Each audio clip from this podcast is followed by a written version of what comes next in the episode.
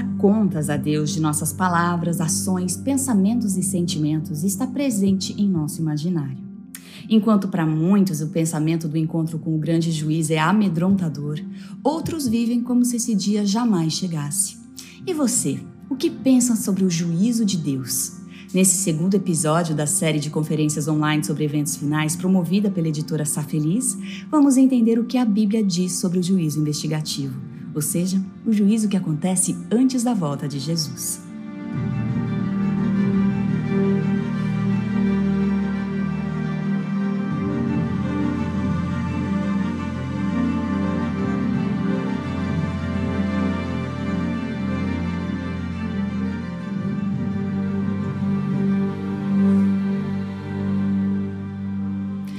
Processo de julgamento que começou em 1844 e terminará com o fechamento da Porta da Graça. Esse é o juízo investigativo ou pré-advento. Mas você sabe o que é esse juízo e o que ele significa? O Dr. Alberto Tim, doutor em teologia e diretor associado do White State, que reúne todos os escritos de Ellen White, está conosco para conversar sobre esse tema. Dr. Tim, muito obrigada por estar conosco. Bem, vamos começar com uma questão fundamental, Dr. Tim. Por que esse juízo investigativo precisa acontecer e quem é julgado nesse período? Existe um sincronismo dentro da doutrina bíblica. Em primeiro lugar, nós temos que ter em consideração que a ideia de um juízo pré-advento investigativo do povo de Deus só faz sentido se você crê que quando a pessoa morre, morre mesmo. Se você acredita nessa teoria de que quando a pessoa morre já vai para a recompensa, quer ela seja o céu ou o inferno, não faz sentido nenhum. Para que julgar depois de já ter recebido a recompensa? Ou a sentença, como a gente diria num tribunal normal. Então, por isso, muitos evangélicos ou cristãos, para não dizer a maioria deles, não acreditam nisso, porque não faz sentido, porque conflita com essa teoria deles. Em segundo lugar, temos que lembrar que, dentro do tema do grande conflito, quem está sendo acusado é Deus de ser injusto. E essa foi a acusação de Lúcifer no céu e que continua ao longo da história humana. Então, Deus, ele não precisa, ele é onisciente e presciente, ele sabe todas as coisas, mas ele se submete ao processo de juízo para que as criaturas, tanto os seres angelicais como os seres humanos posteriormente, possam saber que ele foi justo em todas as suas decisões. Você disse que acreditar na imortalidade da alma, ou seja, acreditar que a pessoa vai para o céu ou para o inferno logo após a morte, quer dizer não acreditar em juízo? Quando o juízo que determina quem será salvo acontece? A verdade bíblica ela é coerente em todas as suas expressões. Mas, lamentavelmente, dentro do cristianismo você tem denominações, muitas delas que têm doutrinas que são conflitantes e auto-exclusivas até. Uma delas, se a pessoa quando morre já vai direto para o céu ou para o inferno, para que ressurreição? Até Oscar Kuhlmann, um grande teólogo suíço, escreveu um livro onde ele trata desse assunto. Ou imortalidade da alma ou a ressurreição do corpo. Ou a alma é imortal e não existe ressurreição, ou existe ressurreição e a alma não é imortal. E ele até fez uma palestra sobre isso na Universidade de Harvard, na Escola de eh, Teologia da Universidade de Harvard, na década de 50 colocando bem claramente que esses dois conceitos típicos do cristianismo popular não fazem sentido. Da mesma maneira, é a questão do juízo. Um juízo posterior à recompensa não faz sentido. Se alguém tem que ser julgado, deve ser julgado antes da recompensa. Assim como aqueles que vão ser ressuscitados após o milênio. Ah, na ressurreição dos ímpios serão julgados durante o milênio para que tudo seja claro, também os que ressuscitarão na primeira ressurreição que ocorre durante ou por ocasião da segunda vinda de Cristo devem ser julgadas antes. essas pessoas. Se não forem julgadas antes, não faz sentido depois. Já estão na recompensa. Seria mais ou menos como dizer: olha, a gente trouxe você aqui para o céu, mas seu lugar é lá no inferno. Quer dizer, no inferno eu digo na condenação, nós não cremos no inferno queimando todo o tempo, mas o seu lugar seria ressuscitar na outra ressurreição. Falha nossa, pedimos desculpas. Não é assim. Juízo, Deus não brinca de, de recompensa ou de castigo, tudo já é bem estabelecido. Portanto, o juízo tem que ocorrer antes da recompensa que a ressurreição já estabelece. E dá para saber exatamente quando estou sendo julgado? Existe algum sinal? A gente sente alguma coisa? Várias pessoas se preocupam com isso por causa de uma declaração de Ellen White, onde ela diz: Logo, não sabemos quando o, o juízo passará dos mortos para os vivos. Nessa declaração, ela não está falando ali que agora eu vou ser predestinado, quer dizer, depois, se meu nome aparecer hoje, eu estou predestinado, não tenho mais liberdade para escolher o meu futuro. Não é assim. Ela está falando em termos de unidade dos tempos. Se o juízo dos mortos terminou e já começou dos, juí dos vivos, então logo todas as coisas chegarão ao fim. É nesse sentido. Agora, se meu nome passa hoje, eu pessoalmente creio que começa um processo de juízo. Mas eu continuarei tendo livre-arbítrio e escolhendo o meu destino até a minha morte ou fechamento global da porta da graça para todos os seres humanos. Então, enquanto a morte não chegar ou ocorrer o fechamento da porta da graça, nós ainda teremos liberdade. Esse é um ponto que nós não sabemos explicar em detalhes, porque afinal de contas nós somos criaturas e não somos Criador, não somos Deus. Deus sabe se eu vou me perder ou vou me salvar? Ele sabe mas ainda assim eu tenho liberdade de escolher o meu destino. Agora, ele sabe quais serão as minhas escolhas. Por quê? Porque a presciência divina, ou seja, o conhecimento que ele tem do futuro, é absoluta, mas não causativa. Absoluta e não causativa. Ou seja, não é porque Deus sabe que as coisas devem acontecer mas porque elas acontecerão, Deus sabe. E isso faz toda a diferença. Mas nós temos base bíblica para acreditar no juízo investigativo? Existem diferentes uh, posições sobre esse assunto. Algumas pessoas não adventistas e até adventistas dizem que não existe uma base bíblica e que creem de que uh, isso é uma invenção mais adventista para então uh, provar o, o grande desapontamento ali como verdadeiro, o desapontamento de 1844. E até alguns se apegam a um texto que é o, o de João, capítulo 5, verso 24, que em algumas traduções da Bíblia, como a revista atualizada, diz que quem está em mim não entra em juízo, passou da morte para a vida. Então, e lógico, o termo crise significa juízo. Só que as pessoas esquecem que naquele contexto ali uh, significa condenação no juízo. E a revista, aliás, a tradução Almeida, revista e corrigida, traduz não entra em condenação. E esse seria o sentido se tomarmos em, em consideração outros textos. A ideia de que os crentes os filhos de Deus não entram em juízo ou não são julgados, não é bíblica. A ideia de que realmente existe o juízo também para o povo de Deus é muito clara na Bíblia. O Dr. William Shea, num livro intitulado Estudos Seletos em Interpretação Profética, ou Estudos Selecionados, como foi traduzido ao português, ele demonstra que no Antigo Testamento existem cerca de 20 juízos do povo de Deus, de um indivíduo, de um pequeno grupo e de uma nação. E o juízo básico, fundamental daquele período, é o que nós encontramos, por exemplo, em Ezequiel 1 a 11, onde Deus vem julgar a nação de Judá. Mas se nós formos nos ensinos de Cristo, você vai ver que quando aparece, por exemplo, aquela, aquela descrição no, em Mateus capítulo 24, Veja que ali não tem simplesmente os bodes, mas tem as ovelhas também.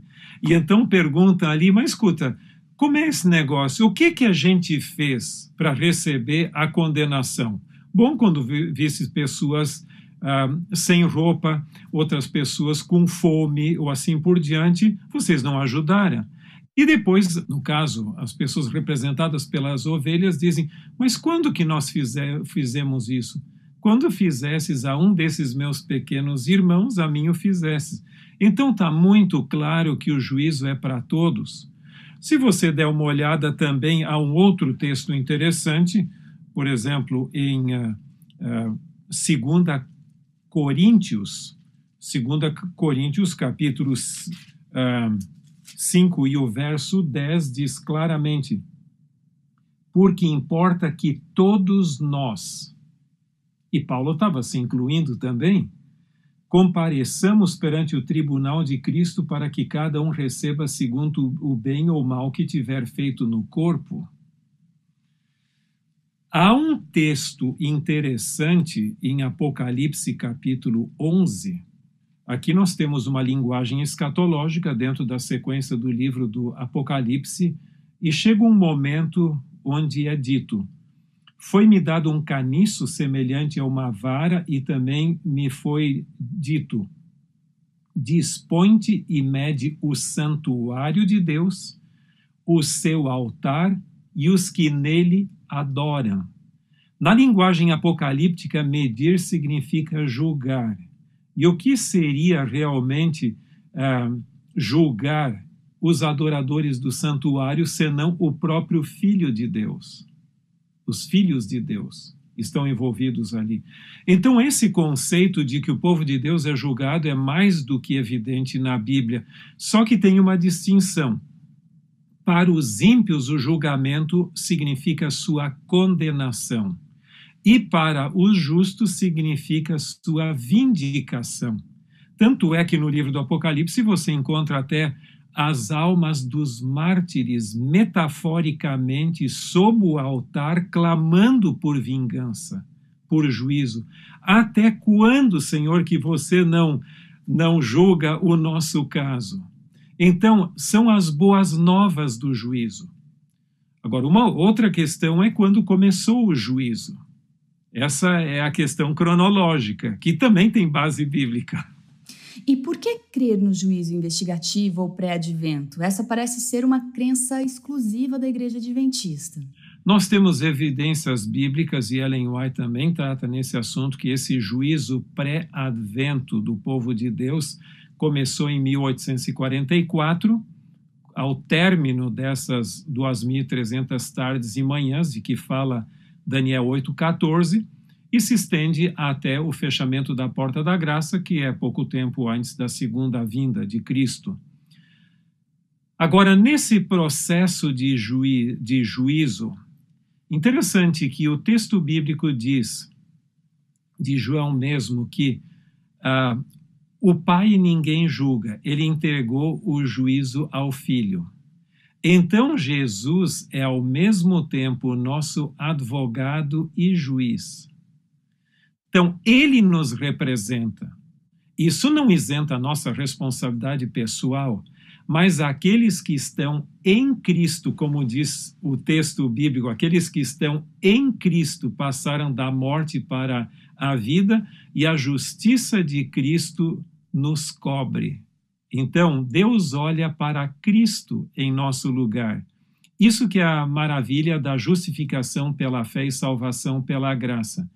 É muito interessante um texto da Bíblia que algumas pessoas, eu não sei como as pessoas podem dizer que não existe juízo do povo de Deus. Há muitas evidências, não só no Antigo Testamento, mas no Novo. Uma delas, que é muito significativa, é a que nós encontramos em Mateus capítulo 22. Se você der uma olhada em Mateus capítulo 22, você tem a parábola das bodas. E lembram-se ali que o rei decidiu celebrar as bodas do seu filho e pediram para os convidados, os convidados recusaram, não quiseram vir. O rei ficou frustrado e pediu para as pessoas irem para os caminhos e valados, etc.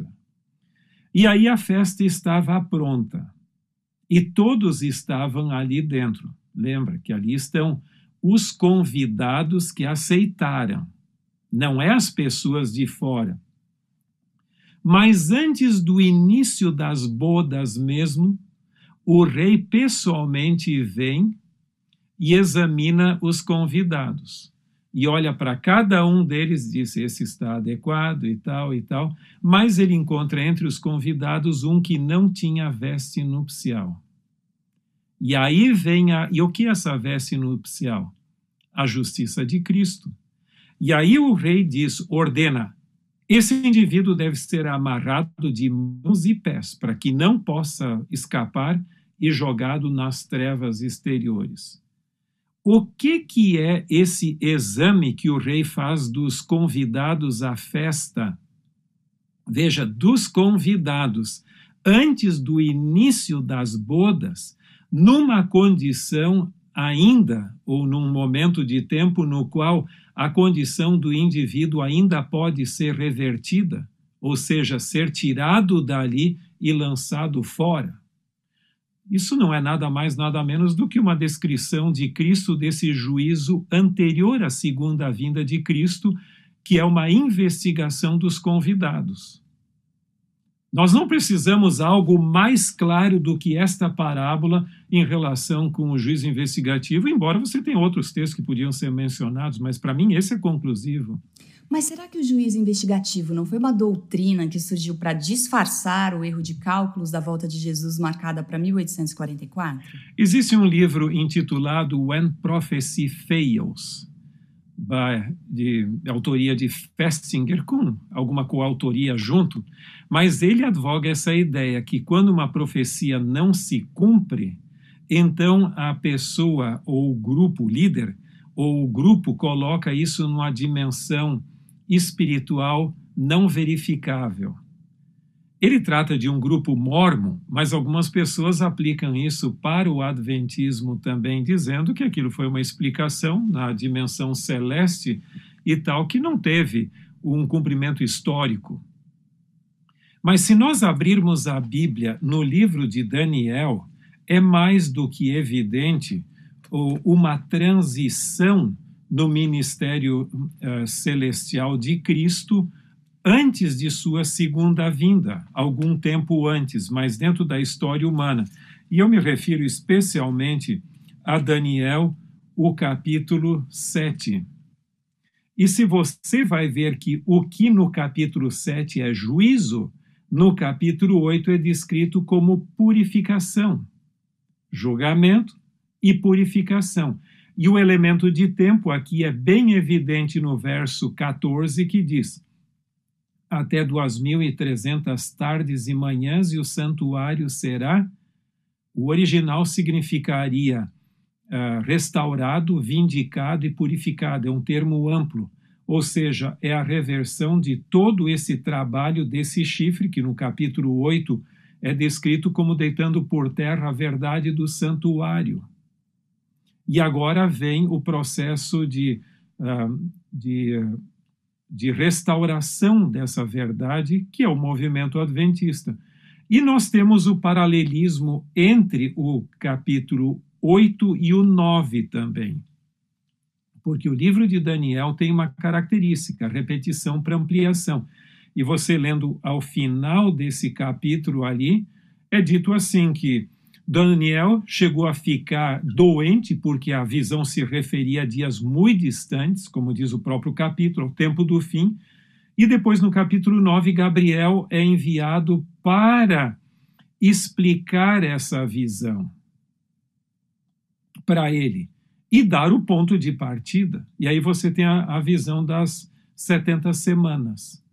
Algumas pessoas dizem que isso não tem base histórica, mas não é bem assim, sabe que há um livro aqui de uh, Siegfried Horn e Lynn Wood, The Chronology of Ezra 7, que é um estudo tremendamente abalizado quanto à datação do início desse período das 2.300 tardes e manhãs e 70 semanas. E há outros estudos também, esse é só um exemplo. Em realidade, os cálculos proféticos em termos de cronologia são bem sustentáveis e há vários materiais que comprovam isso e que corroboram a interpretação deles. O problema é que eles criam que Jesus voltaria a esta terra, como eu mencionei, quando em realidade ele iria ao ancião de dias, uma transição ali. Agora, se você me disser, Larissa, que desapontamentos desqualificam movimentos, eu lhe diria também que nem cristã você deveria ser. Porque, por acaso, a cruz não foi um desapontamento para os discípulos? Veja, as, esse período das 2.300 tardes e manhãs ou anos começa com um desapontamento, o desapontamento do exílio babilônico e a restauração do povo de volta a Jerusalém para edificar os muros, a cidade e o templo. Também no, por ocasião da morte de Cristo, até em Lucas capítulo 24, você encontra aqueles dois discípulos de Jesus no caminho para Emaús, dizendo até: Caramba, você é o único que não sabe o que aconteceu lá em Jerusalém? Nós esperávamos que Jesus de Nazaré seria o nosso libertador e agora faz três dias e nada aconteceu. E aí eles depois entenderam. Então, assim como houve uma, um desapontamento e uma restauração no início desse período e também na cruz, não é de se surpreender que nessa transição de que fala o livro de Daniel isso acontecesse. Desapontamentos são uma bênção, porque geram uma ruptura com a tradição e um novo início. Eu não cuido da minha saúde quando eu estou no hospital mal, aí é que eu lembro que eu deveria cuidar da saúde e começa um novo estilo. Senhor, se você me tirar dessa, eu estou disposto a fazer isso, aquilo e aquele outro. Isso gerou todo um movimento de restauração da verdade. Nossa última pergunta. Qual é a mensagem de Deus para nós hoje com esse tema do juízo investigativo, doutor Tim? O, a ideia do juízo investigativo tem a sua base no Antigo Testamento no grande dia da expiação, que era o dia de juízo. Tanto é que o sumo sacerdote até usava o peitoral do juízo e era uma cena onde as pessoas deviam de, de ter um comportamento adequado. Então, nós estamos vivendo nesse dia solene, num tempo solene, que é, como usando uma linguagem um pouquinho mais técnica, não é meramente cronos, de onde vem cronologia, ou tempo normal, mas escatom, ou seja, um tempo especial, de onde vem escatologia. Então, nós estamos vivendo de acordo com o que Ellen White fala no livro uh, o grande conflito, capítulo 28, sobre o grande dia antitípico da expiação. Isso significa uma preparação especial. Se você quiser ter uma ideia mais clara o que, que se envolvia, por exemplo, uh, Levíticos capítulo 16 e também 23 falam de um comportamento diferente. Isso afeta não só nossa espiritualidade, mas também até o nosso estilo de vida. É óbvio que nem todos os paralelos podem ser tratados, mas o princípio, a atitude de dedicação da vida a Deus é fundamental. E aí você tem alguns textos interessantes que eu acho uh, muito bonitos. Um deles você tem no livro dos Salmos, uh, no Salmo, por exemplo, é dito capítulo 24. Quem subirá ao monte do Senhor? Eu estou lendo o verso 3 e 4. Outra vez. Salmos 24, 3 e 4 é um texto importante para nós. Quem subirá ao monte do Senhor? E quem há de permanecer no seu santo lugar? O que é limpo de mãos e puro de coração, que não entrega a sua alma à falsidade, nem jura dolosamente. Então, nós precisamos ter uma vida coerente, ou seja, sermos limpos de mãos e puros de coração, porque não é brincadeira nós vivermos na presença do Criador do universo e soberano do universo. Tanto é que o texto bíblico é muito claro e Jesus diz: Bem-aventurados os limpos de coração, porque eles verão a Deus. Então, nós teremos o supremo privilégio de ver a Deus se formos salvos. Mas isso representa um preparo Vamos supor que a pessoa mais importante uh, do, do mundo que você considera fosse lhe visitar, seja ele um governante, um chefe de Estado, alguma coisa, você tentaria arrumar a sua casa da melhor maneira possível para recebê-lo. A mesma coisa significa isso, não é o encontro com Cristo e com Deus, não é brincadeira. Aí, alguma coisa que vamos fazer de conta que tudo acontecerá.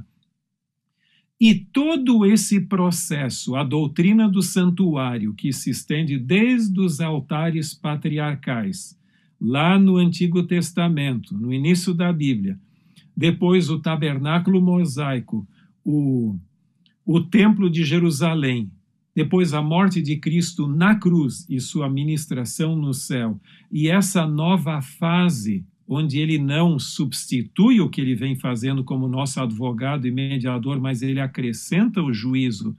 Tudo isso tem um objetivo: nos conduzir, nos preparar, nos conduzir para aquele grande dia no qual nós estaremos adorando a Deus no seu santuário. Então, algumas pessoas pegam o texto de Apocalipse, capítulo 21, verso 22, onde João diz: Nela não vi santuário, para dizer que não vai haver santuário. Mas, em realidade, João só está dizendo que não viu santuário. Não viu porque o plano da salvação foi concretizado e a função soteriológica ou a função de salvação já foi concluída.